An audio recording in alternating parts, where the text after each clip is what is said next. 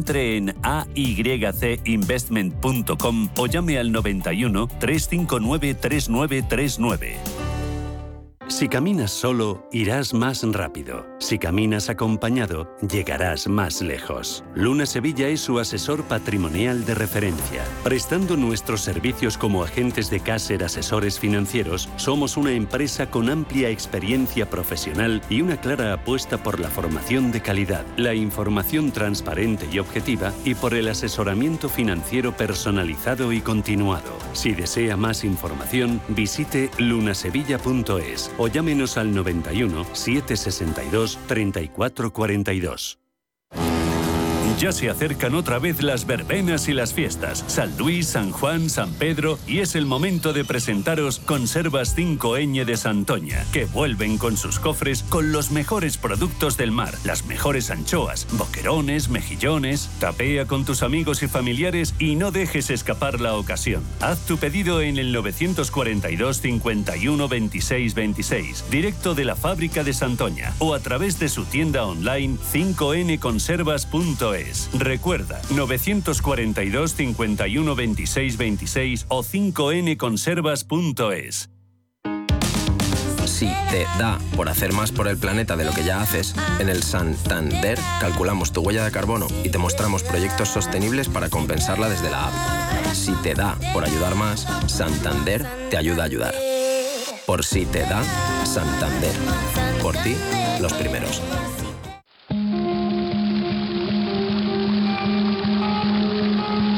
Fuente de la vida. Un viaje a través de los siglos y la historia de la humanidad. La fuente de la vida. De lunes a viernes, de 12 a 12 y media de la noche, aquí, en Radio Intereconomía.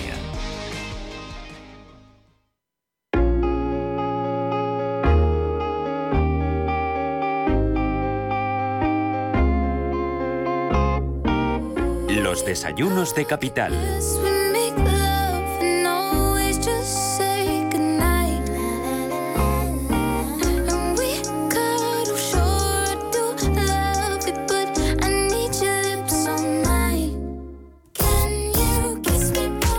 Desayunos Capital, 11 y 8 minutos de la mañana. Enseguida vamos con ellos, pero antes les avanzo que tenemos Digital Business.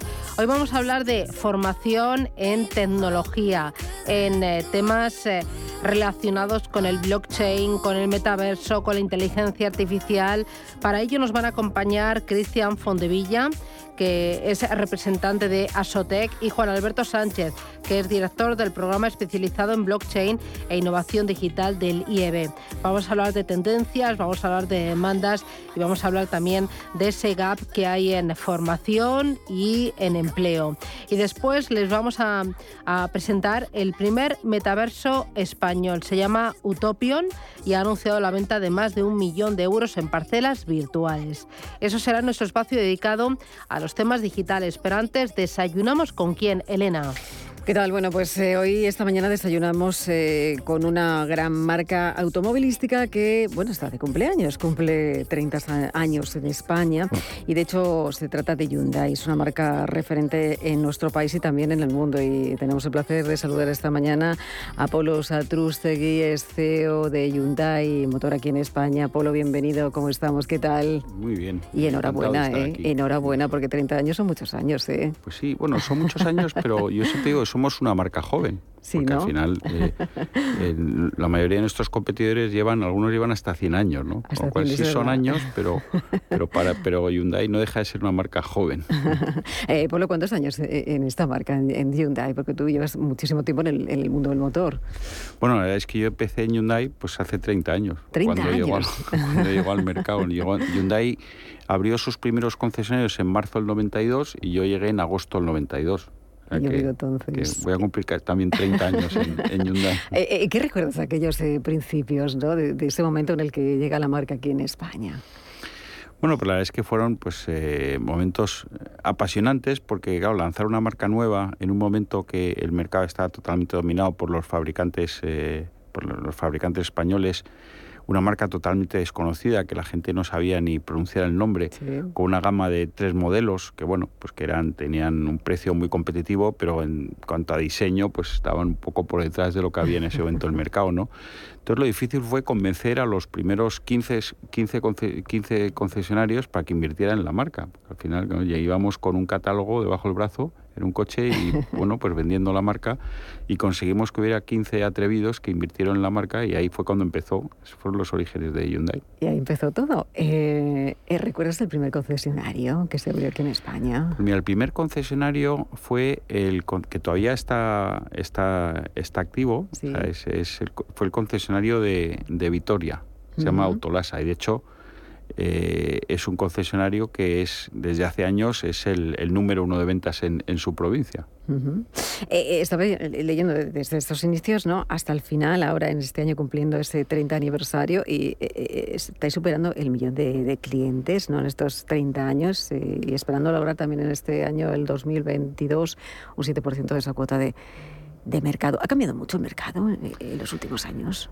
Pues sí, el mercado, bueno, el mercado ha cambiado, ha cambiado muchísimo. hablamos que en los primeros años, como digo, el mercado estaba dominado por los fabricantes europeos y bueno, y ese mercado eh, se ha ido, eh, se ha ido de alguna manera, se ha ido repartiendo entre no solo entre los fabricantes. Eh, es un mercado en el que no ha habido nunca un claro dominador en los últimos 10 años, ¿no? Cada año ha habido una marca que ha, que ha liderado. En los últimos años la marca SEAT ha sido la que ha estado liderando el mercado, pero que es, es, un mercado donde las, las marcas están, el mercado está muy repartido entre las primeras 10 marcas.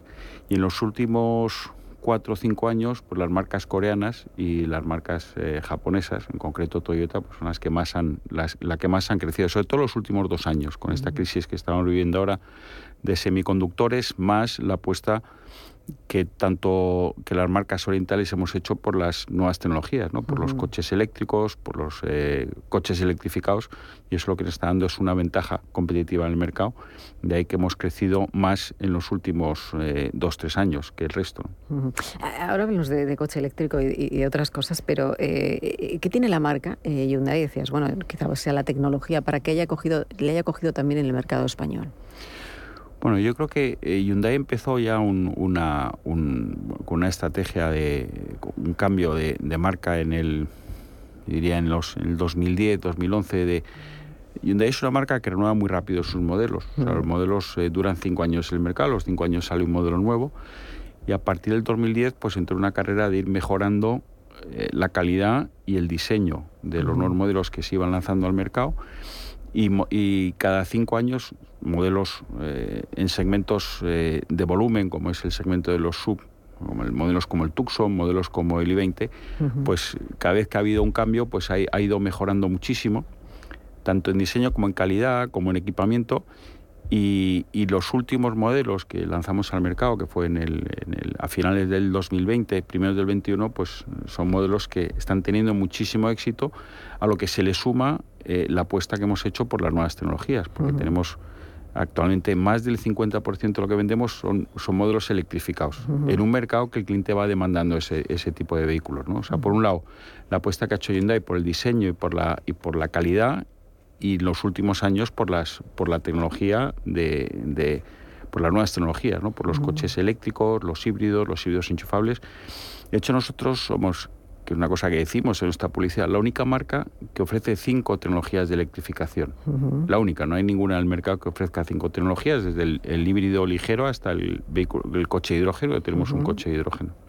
Te iba a decir, la tecnología está preparada, se pueden eh, producir esos eh, coches eléctricos, pero eh, ¿cuándo veremos todo el, país con coches eléctricos como único bueno como único vehículo no por esa apuesta de futuro no en la electricidad y en la sostenibilidad. Bueno yo creo que todavía nos queda bastante. Em, eh, el plan, el plan de, eh, de, Europa es que a partir de que se ha aprobado recientemente en el Parlamento Europeo es que a partir del 2036 solo se puedan vender, comercializar vehículos cero emisiones, es decir, eléctricos. O sea, ya no entrarán ni los híbridos enchufables ni los híbridos. A partir de ahí yo creo que pues que hará falta por lo menos mm, unos 10 años para que el parque pueda llegar a ser 100% eléctrico, ¿no? O sea, que estaríamos hablando a lo mejor del año 2045 o 2050. Eh, lo que sí que vamos a ver es en los próximos, o sea, poco a poco el, mercado, el, parque de eléctricos irá creciendo. El, plan que hay en España es poder llegar a los, en el 2030 a los 3 millones. Eh, nosotros desde ANFAC pensamos en 3 millones. El gobierno tenía un plan un poco más eh, este, ambicioso de 5 millones. Bueno, yo creo que estaremos ahí si hacemos las cosas bien y sobre todo si la red de infraestructura se desarrolla al ritmo que se tiene que desarrollar porque los modelos ya están, las marcas están invirtiendo mucho en coches eléctricos.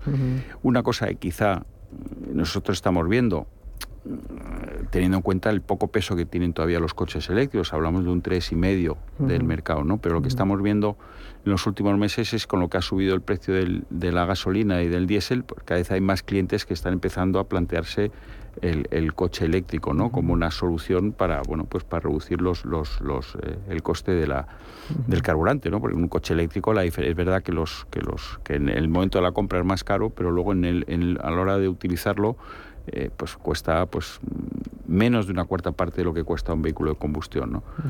A eso se le une planes de ayudas como el MOVES, que yo creo que van a seguir mejorando, el gobierno va a seguir invirtiendo en, en, en, la electrificación del parque y bueno, pues iremos poco a poco, pero pero, pero el camino, o sea, la hoja de ruta está clara. O sea, vamos al, al, al, coche eléctrico, 100% eléctrico, luego habrá otras tecnologías que yo creo que también llegarán un poco más tarde con el vehículo de hidrógeno, sobre todo para coches grandes y para transporte pesado. Pero en 20 años yo creo que vamos a ver mm, un parque de, de casi todo eléctrico. Y con el compromiso de todos, que eso es importante, ¿no? De todos los, los, eh, sectores eh, que bueno que forman parte, ¿no? De todos los actores que forman parte precisamente de esta electrificación en España. Hay, demanda, eh, Pablo, por este, eh, vehículos. en el último año hay gran demanda por estos vehículos. Decía tú, tiene mucho que ver, ¿no? La subida del, del, petróleo. Esto está, digamos, demandando este tipo de coches los clientes. Pues nosotros lo hemos notado en los últimos tres meses. O sea, hay demanda. O sea, como decía, el año pasado los hablamos de electrificados entre eléctricos y híbridos enchufables, eh, pues, eh, pues, pesó un 7% del mercado. Este año estamos ya en un 10%. Lo que pasa es que a la crisis de los microchips que prácticamente todas las marcas están viendo afectadas, afecta más a los vehículos eléctricos y a los vehículos enchufables, porque tienen más, más eh, llevan más chips y a lo que se une también la, eh, la, escasez que sigue habiendo a nivel global de producción de baterías. Con lo cual pues eh, hay más pedidos pendientes de entrega en coches eléctricos y enchufables que, que, en vehículos de combustión. Pero nosotros sí que hemos visto en los últimos tres meses que el interés por parte de los clientes en, en, modelos electrificados, sobre todo enchufables y, y, eléctricos, ha subido mucho con respecto a los, a los meses anteriores. De que la gasolina empezó a subir, cada vez hay más gente que mira al eléctrico como una solución para, para desplazarse y una, con una solución de, de, movilidad. Eh, eh, eh, tiene mucho que ver con todo, pero los puntos de recarga son muy importantes en nuestro país. Eso es fundamental, ¿verdad? Que cada que bueno que optemos ¿no? por tener un coche eléctrico. ¿Y cuándo llegaremos con esos puntos de recarga, esa hoja de ruta que tenemos marcada, a, tener España con, como, con un parque de, electrificación suficiente como para dar cabida a este tipo de vehículo? Pues yo creo que eso es un poco la, gran cuestión, ¿no? El, como decía, las, las marcas, o sea, ahora mismo en el mercado eh, tienes en casi todos los segmentos una oferta de vehículos eléctricos suficiente, con autonomías que rondan casi los 500 kilómetros en algunos, en algunos modelos, ¿no? Como puede ser el caso de nuestro Ionic 5, que está casi en, en 500 kilómetros, o el Kona pero la red de infraestructura todavía está muy por detrás de lo que debería. Estamos hablando de que eh, hay 15.000 puntos, de los cuales la mayoría son, el 80% son puntos de menos de 22 kilovatios, con lo cual con eso no, no puedes hacer una carga en ruta. Eh, para hacer una carga en ruta, por lo menos mm, los puntos tienen que ser de más de 100 kilovatios. Y ahí es donde mm, pues, hay una, un, pues, eh, una gran necesidad. Los planes están, el compromiso de, del gobierno. Hace poco, de hecho, la semana, hace dos semanas, eh, se creó una, una mesa, se ha, se, ha, creado una mesa de gobernanza por parte del gobierno, un poco para, para, bueno, pues para poner un poco los planes eh, ya claros de hacia dónde tiene que ir la red de infraestructura y, y para también eh, poder tener un, un, un, una, un, una clasificación de los puntos de carga, que hoy pues, pues, pues, no existe. Y bueno, yo creo que con esa mesa de gobernanza esperamos que las cosas eh, puedan, puedan funcionar, puedan fluir más, más rápido, ¿no? Porque actualmente la verdad es que en lo que va de año se han abierto pocos y pocos rápidos y necesitamos, yo digo, necesitamos correr, no, necesitamos volar. estamos en 15.000 puntos y nosotros de ANFAC vemos que la necesidad es llegar a tener 300.000 en el 2030. Claro, hablamos de en ocho años hay que abrir 280, hay que instalar 285.000 puntos, aparte de los puntos de carga de los que tiene eh, cada cliente, que pueda tener cada cliente en su casa. Hablamos de puntos de carga públicos, sobre todo rápidos. Y es un poco la gran, la gran eh, incógnita, ¿no? Si vamos a ser capaces, si, las, si se va a hacer la inversión, por parte de las eléctricas como para llegar a esos, a esos puntos, pues sin puntos, infraestructura de recarga, pues es muy difícil que el coche eléctrico funcione.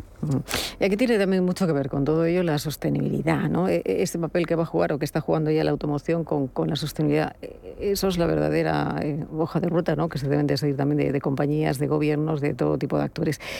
Eh, ¿Cómo será eh, ese papel de la automoción en la sostenibilidad en el futuro?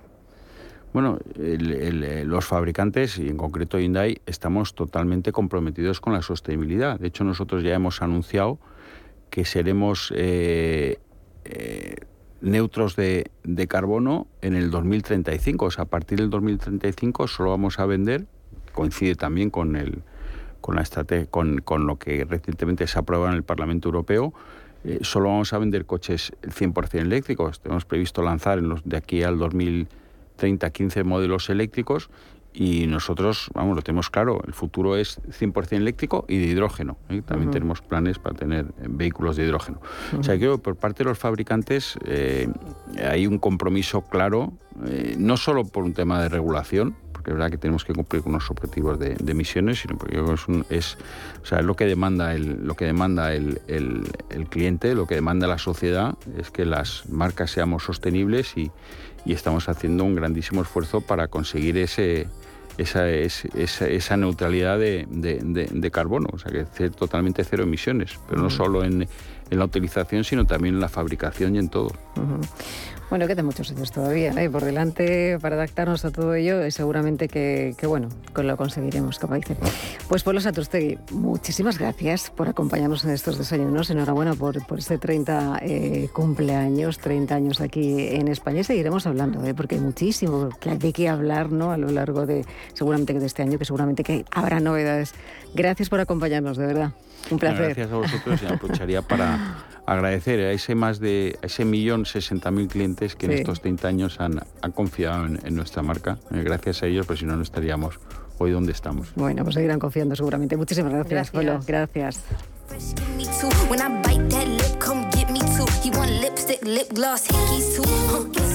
Equipo, compromiso, futuro, capital intereconomía. Hoy en día encontrar la herramienta que pueda resistir el paso del tiempo es fundamental en la renta fija. Es por eso que MFS Investment Management adopta un enfoque Active 360. Visite mfs.com barra Active 360. Oye, el sol está muy lejos, ¿no? Así a ojo, a unos 150 millones de kilómetros. ¿Por? Porque, mira... ¿Acabas de hacer clic en el sol? Con Naturgy el sol está solo un clic. Pásate a la energía solar y nos ocupamos de todo para que tú no te preocupes de nada. Y ahorras hasta un 70% en luz. Entra en naturgy.es y te contamos más. Naturgy Solar, el sol a un clic. Si para empezar a trabajar en tu empresa todos han hecho antes una entrevista de trabajo, ¿por qué tu banco no? Con Sabadell, tu banco es parte de tu equipo. Haznos una entrevista y te demostraremos que somos el banco que tu empresa necesita. Solicítala en bancosabadell.com barra entrevístame. Sabadell, ¿necesitas un banco?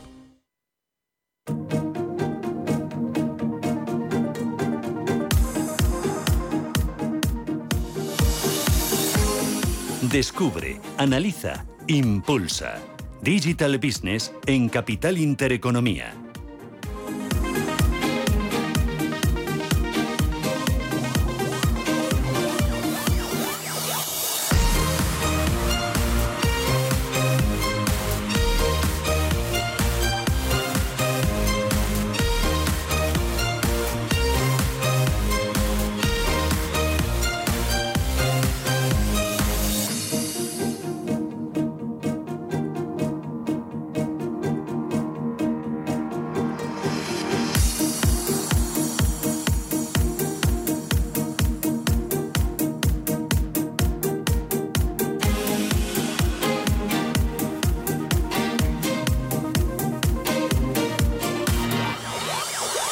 Esto es Radio Intereconomía y abrimos nuestro espacio Digital Business. Hoy nos acompaña Juan Alberto Sánchez. Juan Alberto, ¿qué tal? Buenos días, bienvenido. Buenos días, Susana. Que es director del programa especializado en blockchain e innovación digital del IEB. Y al otro lado del teléfono tengo a Cristian Fondevilla. Eh, Cristian, ¿qué tal? Buenos días.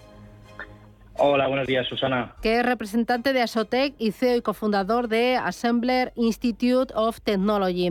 Oye, vamos a hablar de formación, eh, porque en el entorno tecnológico eh, estamos viendo que toda la educación, toda la formación EdTech está cobrando mucho valor. Em, ¿Qué estudios en este entorno tech y en este entorno de la criptoeconomía son los más demandados? Em, Juan Alberto. Sí, bueno, pues hay, hay, hay campos como por ejemplo son la ciberseguridad, claramente también la programación, expertos en análisis de datos, expertos en tecnología en la nube, eh, blockchain, eh, IoT, eh, machine learning, pues sin duda, pues son inteligencia artificial, pues sin duda son algunos campos de la innovación que en términos de, de, formación pues son muy, muy, demandados, ¿no? Y lo, diría que, que son demandados a nivel eh, expertos sectoriales, eh, pero también se demanda gente eh, en sector de marketing digital, financieros, abogados, asesores de gestión patrimonial, que cuentan con, con, este perfil, estos conocimientos que sin llegar a ser expertos han complementado su formación con una capa de nociones relevantes en, estos ámbitos de la tecnología.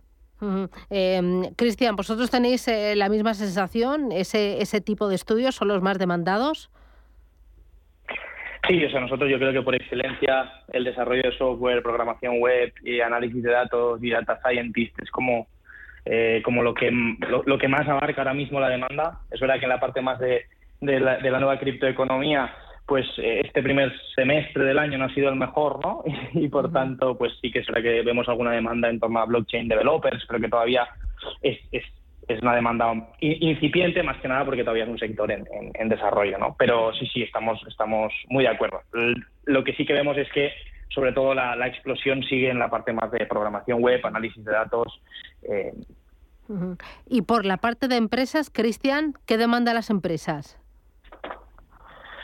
Al final las empresas demandan eh, perfiles que, de algún modo pues cumplan con, lo que ellas realmente necesitan, ¿no? Y eso es algo pues que por ejemplo desde Asotec y, las iniciativas que estamos asociadas en Asotec pues pues estamos muy orientados a la empleabilidad, ¿no? Y por ello pues pues podemos cubrir bastante bien esa demanda eh, y al final pues buscan personas que sean capaces, que tengan las habilidades blandas necesarias para poder eh, encajar también en los equipos y en la cultura, ¿no? Que es algo que, que, cada vez ha adquirido más relevancia. Mm. Eh, esta semana se, se, está, mm, eh, se llevaba a cabo, la semana pasada, eh, el Foro Internacional sobre Innovación DES Digital Enterprise Show en Málaga. En ese foro, el presidente del Gobierno anunciaba que va a destinar 19.000 millones de euros en los próximos años para impulsar la transformación digital y para atraer la inversión de empresas tecnológicas en infraestructuras y aplicaciones digitales innovadoras. Eh, ¿Cómo valoras, Juan Alberto, este anuncio del presidente del Gobierno? ¿Tú crees que realmente va a suponer un impulso para, para todo lo que es tecnología y para todo lo que es educación y formación en tecnología? Ojalá, ojalá sí lo sea. Desde luego el discurso esperanzador y evidentemente pues muy positivo, ¿no? ya que habla ya no solo de, modernización de sectores tradicionales, sino de, nuevos sectores de innovación, ¿no? y que concretaba, por ejemplo, en casos particulares como el vehículo eléctrico conectado, la producción de chip, hidrógeno verde. Eh, eh, es muy importante ¿no? Eh, que el sector público y particularmente en España apoye la innovación. Y digo particularmente porque en España precisamente la innovación empresarial en I+D está por debajo, ¿no? Está, la media de la, Unión Europea. Entonces se, requiere más aún que esté financiado públicamente, entonces, bueno, pues es, es, muy, es muy positivo, es esperanzador, como decía, y, desde luego es, eh, es una oportunidad no solo para España, sino también para el resto de países, porque España produce claramente talento. España, por ejemplo, en nivel de eh, a pesar de tener poca inversión en I+.D., eh, contamos con un nivel de patentes anuales muy por encima de, la Unión Europea eh, y hay que evitar esta fuga de, cerebros ¿no? y, aprovechar incluso las condiciones incluso climáticas de, España y de calidad de vida para atraer talento, ¿no? para atraer incluso a nuestro ecosistema estos los, nuevos llamados nómadas digitales, ¿no? corporativos, eh, que ya no se trata solo de, atraer empresas eh, extranjeras a España, sino incluso profesionales eh, de estas empresas que, que, teletrabajen en España. ¿no? España es un país soñado para, teletrabajar. ¿no? Entonces, toda, todo este impulso financiero al sector, pues seguro que al final tiene un, efecto multiplicador, porque España, en cuanto a, capacidad de talento, está, está, está sobrada para poder aprovecharlo. ¿no? Eh, ¿Y vosotros, Cristian, cómo valorasteis este, este anuncio del presidente del Gobierno? Con, bueno, al final siempre, siempre es bueno ¿no? ver que desde, desde el Gobierno también se entienden cuáles son las necesidades reales de, del mundo educativo y de las empresas y, por tanto, pues con ilusión, pero con un poco también de escepticismo, ¿no? Para ver cómo realmente se canalizan estos 19.000 millones, eh, pues pues, eh, por ejemplo, porque creemos que esta transformación digital no es algo que simplemente se pueda hacer con iniciativas públicas, ¿no? Creo que una colaboración público-privada eh, pues es muy relevante para que esa transformación digital dentro del tejido empresarial y de la educación pues pueda suceder de un modo acelerado, ¿no? Y para ello, pues, pues bueno, pues por ejemplo también es importante que nosotros desde Asotec pues intentamos también hablar con, diferentes eh, partes de, ministerios, etcétera, pues para ver cómo también se, canalizamos eso y podemos ayudar a impulsar esa transformación digital. Porque nosotros lo que, lo que también consideramos es que para poder impulsar la transformación digital, lo primero es la educación, ¿no? Porque al final, cuantos mejores profesionales tengas, pues eh, luego entrarán en las empresas, ¿no? Y ahí impulsar el uso de nuevas herramientas, ¿no? Y yo creo que esto es algo que tiene que empezar desde abajo eh, y por tanto creemos que es muy relevante. Vamos a ver cómo, cómo realmente se canalizan esos 19.000 millones. Eh, eh, y, luego estamos en un momento de desaceleración económica e incluso suenan los tambores de recesión económica. ¿Estáis notando vosotros esto en la inscripción de estudiantes en estudios tan especializados, Juan Alberto? Bueno. ¿O estáis en plena ebullición? Eh, afortunadamente para, para, para, la institución, para, para el IEB, eh, eh, evoluciona favorablemente la, la inscripción de, alumnos para, para, nuevos cursos, nuevos, programas. Hay que tener en cuenta también que el IEB estructura, tiene por un lado el, grado luego, y, y, luego dentro de la formación de posgrado tiene másteres y cursos de especialización relativamente cortos eh, y, para temáticas concretas, ¿no? como en el caso, por ejemplo, del curso de especialización de blockchain. ¿no? Eh, y eso la gente, pues, eh, la gente ve mucha utilidad en este tipo de programas que, que, al final, pues económicamente, pues tampoco son, son caros ¿no? y, son cortos y, te permiten tener una capa de conocimiento relevante y muy especializada en, un campo concreto. ¿no? O sea, yo entiendo y, anticipo que probablemente lo que es el gasto en formación pueda pueda sufrir eh, sin duda la, recesión, pero, pero bueno, eh, eh, un gurú de la innovación como Alvin Toffler decía que los analfabetos del siglo XXI no serán aquellos que no sepan leer y escribir, sino aquellos que no sepan aprender, desaprender y volver a aprender. ¿no? Por lo cual no, es una, no, no hablamos de de, algo, eh, eh, no hablamos de una oportunidad, hablamos de una necesidad. ¿no? Eh, y, por ejemplo, Cristian, ¿vosotros dais becas a colectivos vulnerables? Sí, o sea, nosotros desde, desde las diferentes iniciativas que estamos asociadas damos becas a colectivos vulnerables y, también pues intentamos impulsar que cualquier persona ¿no? que realmente tenga las ganas y el talento necesario pues pueda acceder a, este reskilling, estas oportunidades de reskilling y oportunidades de formación que, agrupamos entre, entre todos, ¿no? Entonces, sí, sí, eh, lo hacemos. Em, el IBE cuenta además con un programa especializado en blockchain, en innovación digital. Eh, ¿Qué coste tiene especializarse en, este centro? ¿Son caros este tipo de programas? Bueno, este programa en concreto, que, viene a, tener cerca de 100 horas, eh, el coste eh, son menos de, de 3.000 euros, ¿no? Eh, también hay, hay, hay, hay, existe la posibilidad de acceder a becas y tal, ¿no? Pero yo, bueno, yo diría también que, que en términos generales yo no, no, no, no, no, me atrevería a catalogar un programa como caro o barato. Yo, yo diría que incluso se puede eh, generalizar diciendo que los muy buenos programas probablemente sean caros pero los malos lo son más todavía, ¿no? Sí, que es verdad. y en el caso de Asotec, ¿cuál es el precio medio de, de, estudios de los 14 centros de estudio que son sois miembros? Bueno, es un poco quizás difícil darte el precio medio concreto, pero sí que te podría decir que entre eh, alrededor de los 6.500, eh, entre 6.500 y 8.000 euros estaría más o menos el precio medio pues, en diferentes en diferentes rangos, ¿no? Pero también un poco alineado con lo que dice Juan Alberto, ¿no? Al final es cuánto vale hoy eh, el hecho de poder acceder a, un trabajo en el mundo de la tecnología eh, viniendo de otro mundo ¿no? o de otro sector. Pues bueno, al final es, es una inversión que, que, en la que tú miras el, retorno, pues el retorno es muy rápido, es muy eficiente y por tanto pues pues pues tiene tiene el retorno súper directo, ¿no? Y diría que es una de las profesiones en la que mejor retorno se ve. Eh, mm, entiendo, Juan Alberto, que son eh, programas todos ellos que están cambiando continuamente porque son eh, tecnologías que están evolucionando continuamente con nuevos actores, con una nueva regulación, con nuevas tendencias, ¿no? Y, y aquí supongo que los profesores se volverán un poco locos, ¿no? Porque no sé si mes a mes, pero quizás semana a semana sí que lo tengan que ir cambiando. Sí, sí, sí, sí. No, exacto. Eh, se ha dado el caso de semana a semana, ¿no? Por ejemplo,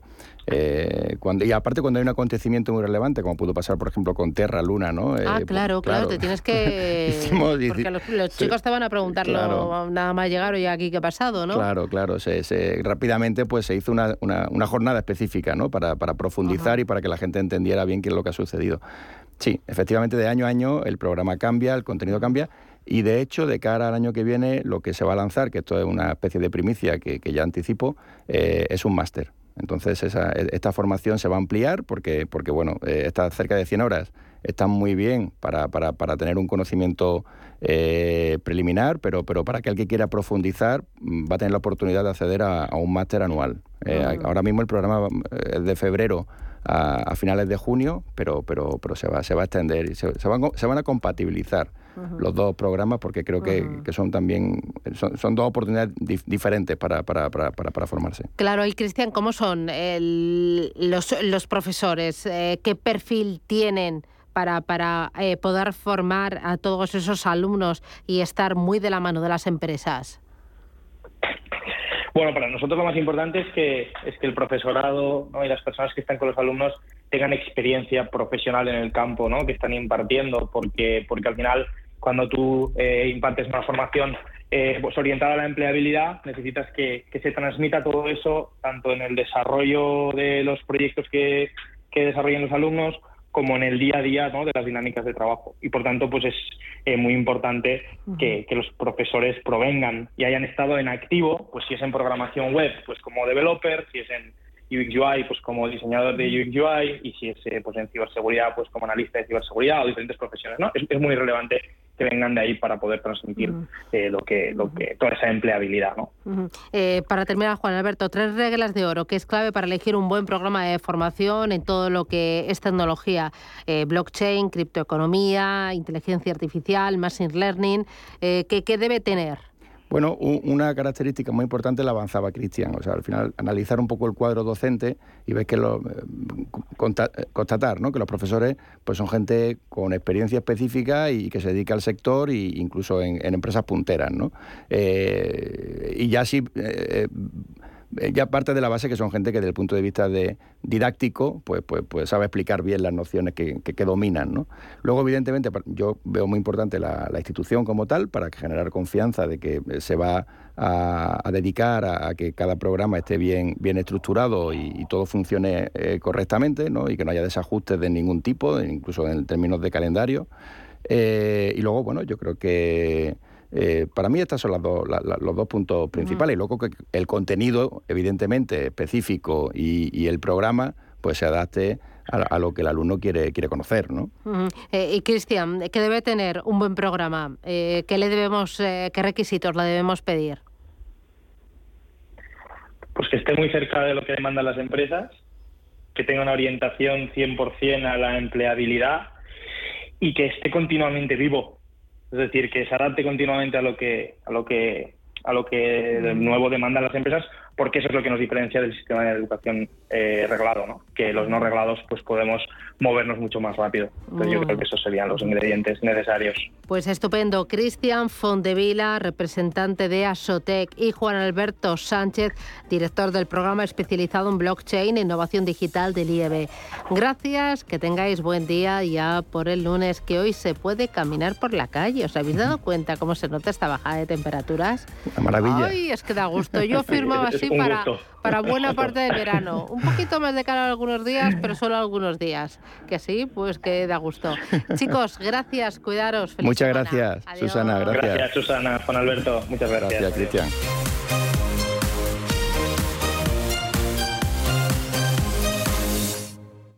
¿Tomamos algo? Venga. ¿Donde siempre?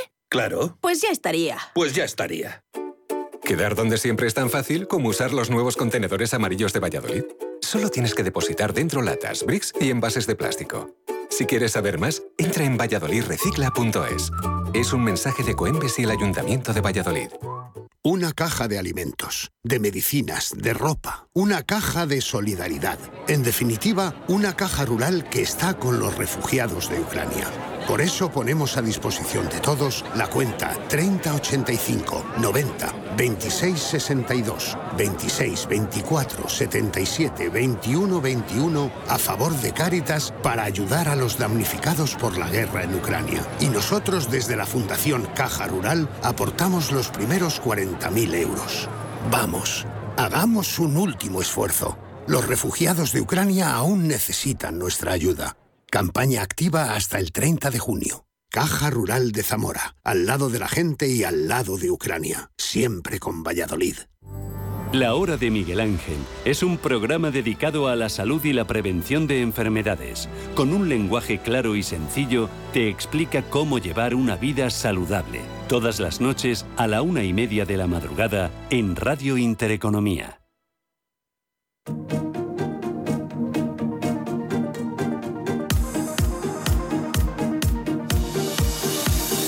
Descubre, analiza, impulsa. Digital Business en Capital Intereconomía.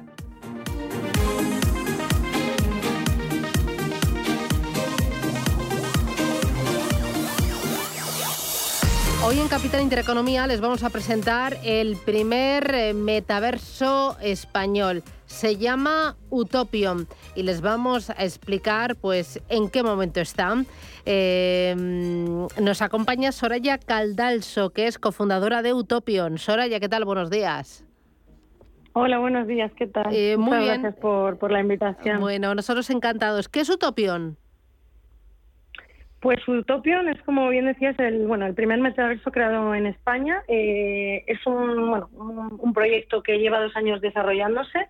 Eh, empezamos con un punto de partida que era eh, bueno, pues crear un espacio virtual para, para eventos eh, de música, que en ese momento fue desarrollándose en torno a bueno a lo que es ahora el metaverso, ¿no? Esa plataforma es un, un mundo virtual en el que bueno los, las personas interactúan de forma social y económica a través de avatares, ¿no?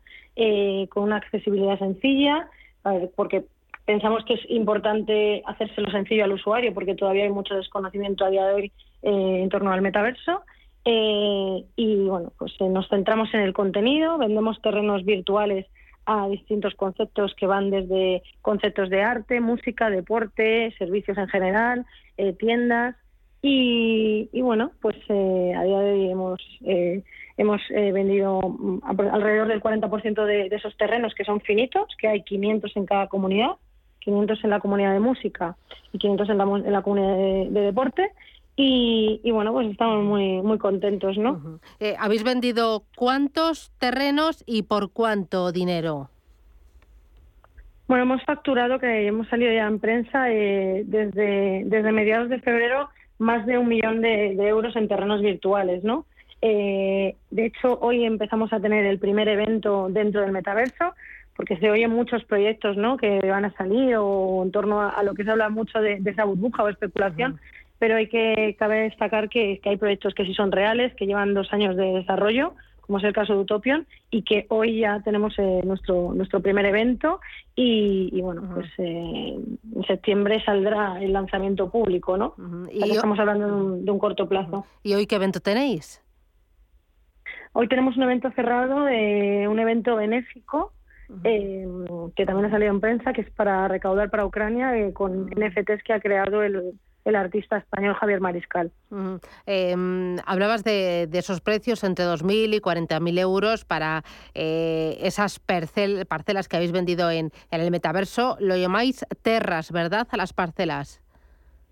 Sí, les, hemos puesto el nombre de terras em, a esas parcelas eh, virtuales y como bien decías van desde los 2.000 euros hasta los 40.000 y dependiendo del tamaño y dependiendo de, y bueno, pues al final eh, hacemos una asesoría eh, muy exhaustiva, no, no se pueden comprar los terrenos de forma automatizada, sino que previamente hay entre dos y tres reuniones con, con personas del equipo para asesorar qué vas a poder eh, hacer, cómo puedas explotarlas y sobre todo porque queremos conocer los proyectos que van a estar dentro de nuestro de nuestro metaverso, ¿no?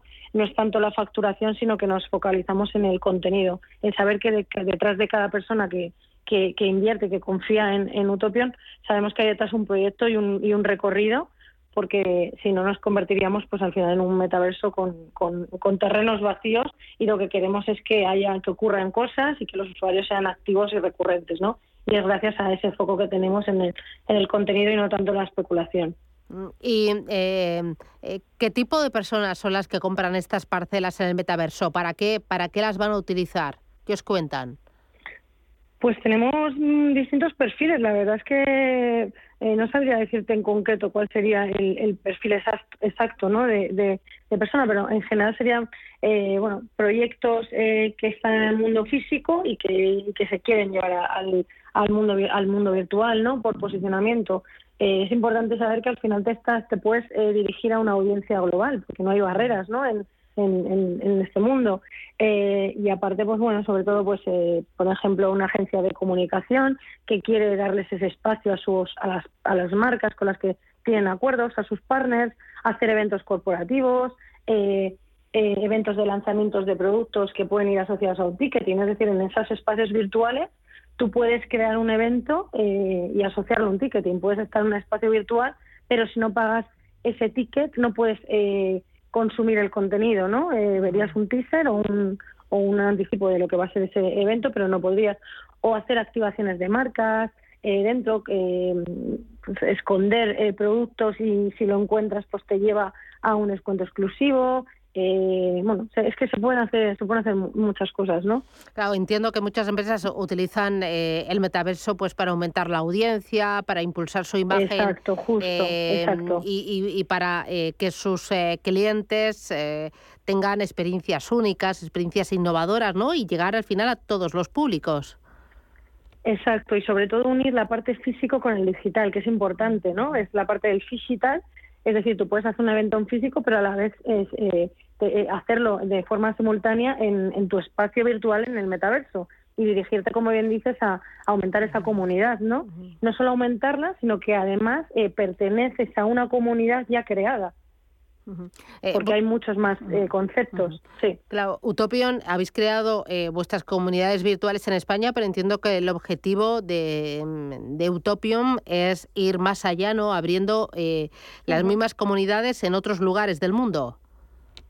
Eso es, eh, a día de hoy estaríamos hablando de, eh, a nivel España. De hecho, hay una de las funcionalidades cuando tú accedes te permite viajar, te aparece un globo eh, eh, como una especie de, sí, de mundo en el que tú seleccionas dónde viajas. Ahora mismo solo viajarías a España, que eso no, no quiere decir que no haya propietarios que hayan confiado en, en, en Utopion y sean de otros países o tengan otras empresas porque por poneros un ejemplo tenemos eh, eh, un proyecto que es, eh, que es uruguayo y que están ahora abriéndose en España y han visto como buena estrategia ese posicionamiento a nivel virtual en un, en un metaverso español. pero sí, como bien dices, la idea es esa internacionalización en la que estamos trabajando y, y bueno, sobre todo por segmentar audiencias, por el tema del posicionamiento de las marcas, que hay veces que las campañas son distintas, depende del país al que, al que te diriges, ¿no? Y a esas comunidades. Eh, pero bueno, ahora estamos focalizados en, en este primer paso que es eh, Sports Villa España y, seguramente crezcamos muy rápido. Oye, Soraya, para terminar, ¿quiénes eh, formáis el equipo de, Utopion? Pues somos eh, a día de hoy eh, un proyecto con más de 18 personas, estamos creciendo día a día y principalmente son, son perfiles de desarrolladores de videojuegos, programadores, artistas 3D, arquitecto, marketing, ventas, comunicación, diseño y, bueno, luego estaríamos los dos eh, fundadores, tanto mi socio Miguel Ángel Fito como, como yo, que somos un poco los que los que lideramos eh, bueno, mm. eh, Utopion. Mm, ¿Y cómo os vais? dentro de cinco años me parece todo un mundo. ¿El año que viene? Pues la verdad es que, sobre todo, posicionarnos a nivel mundial en, en, metaverso, que creo que ya lo estamos consiguiendo, ya que somos uno de los proyectos podría decir, más desarrollados, eh, más tangibles. Eh, y bueno, pues eh, intentar crear una comunidad en la que cada vez sean los usuarios tengan muchas ganas de acceder a, a porque no solo está esa interacción o esa parte económica de la que se habla en los metaversos, sino que hay algo más allá, está la parte de la interacción social, el enriquecimiento cultural, el, el, hacer el crear acciones o la parte de, ¿no? de docencia, didáctica, o sea, el metaverso es una nueva forma de consumir contenido y de crearlo, de una forma en la que tú eres parte de ello, tienes cierta propiedad.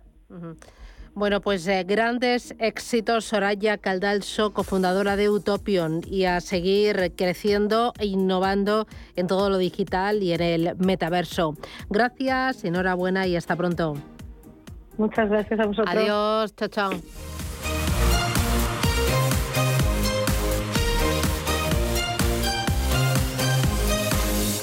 Equipo, compromiso, futuro, capital intereconomía. Tal día como hoy, un 20 de junio. España vive una huelga general de 24 horas en protesta por las medidas de empleo aprobadas por el gobierno de José María Aznar.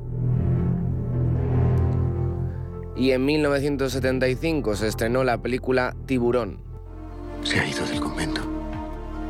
Está en su celda. En 1961 nació Javier Gil, conocido como Javibi, actor español. El actor se estrenó con Inocente Inocente y desde entonces ha participado en varias obras de teatro, películas y programas de televisión como Ana y los Siete.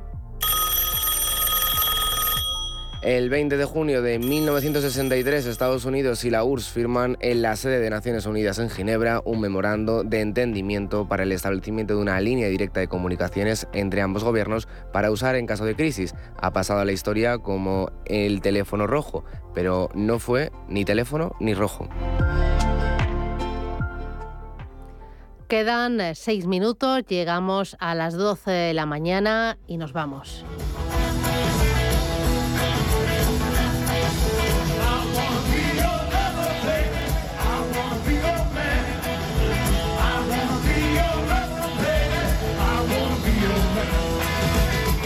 Este fin de semana Paul McCartney cumplía 80 años y lo celebraba cerrando con éxito su gira por Estados Unidos y sacando una reedición conjunta de todos sus álbumes en solitario. McCartney además actuará este fin de semana en el Festival de Glastonbury. Por cierto, que en su fin de gira americana contó con un invitado muy especial, Bruce Springsteen.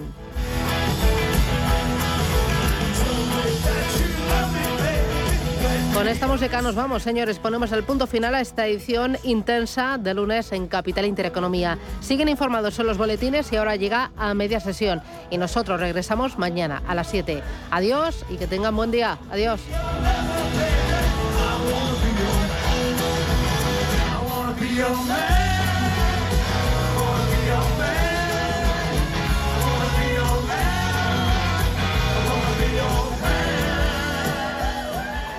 ¿Quieres saber más acerca del hidrógeno? H2 Intereconomía te cuenta las últimas novedades, avances tecnológicos y entrevistas de interés sobre este medio energético. Los martes, de 11 y media a 12 de la mañana, H2 Intereconomía, presentado por Rubén Gil, tu espacio semanal sobre el hidrógeno. Porque en Radio Intereconomía apostamos por el sector energético y la energía limpia.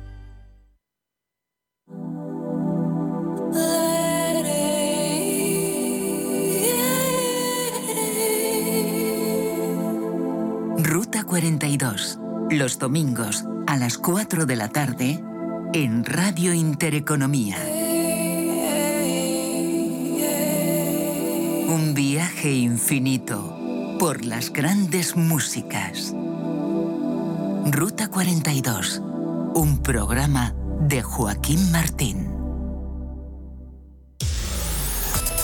El PER es la relación precio-beneficio o lo que es lo mismo, mide la relación entre el precio de la bolsa de una acción y los beneficios que obtiene año tras año. Se calcula dividiendo la capitalización bursátil de una empresa cotizada por su beneficio neto y se utiliza para determinar si una acción está cara o barata en un momento determinado.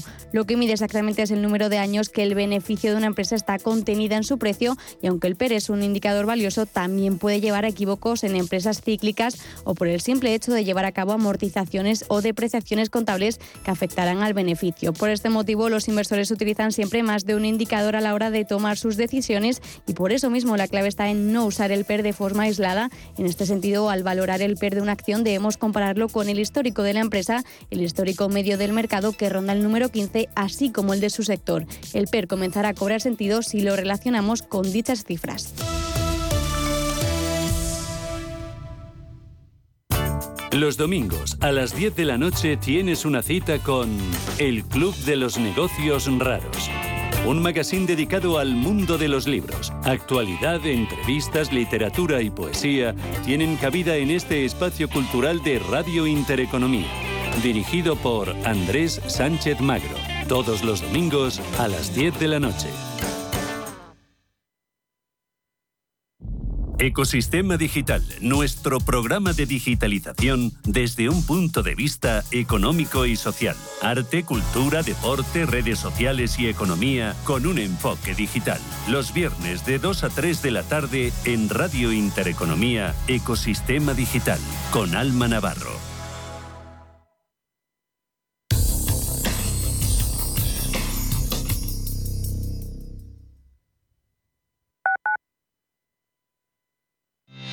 Revalorice su vivienda con Trasteros por Madrid. Trasteros con licencia de funcionamiento e inscritos en el registro de la propiedad. Trasteros en planta calle y con zona de carga y descarga para facilitar el acceso y con una rentabilidad anual garantizada del 6% durante dos años. Visítenos en trasterospormadrid.com y compruebe nuestras promociones. Recuerde, trasterospormadrid.com.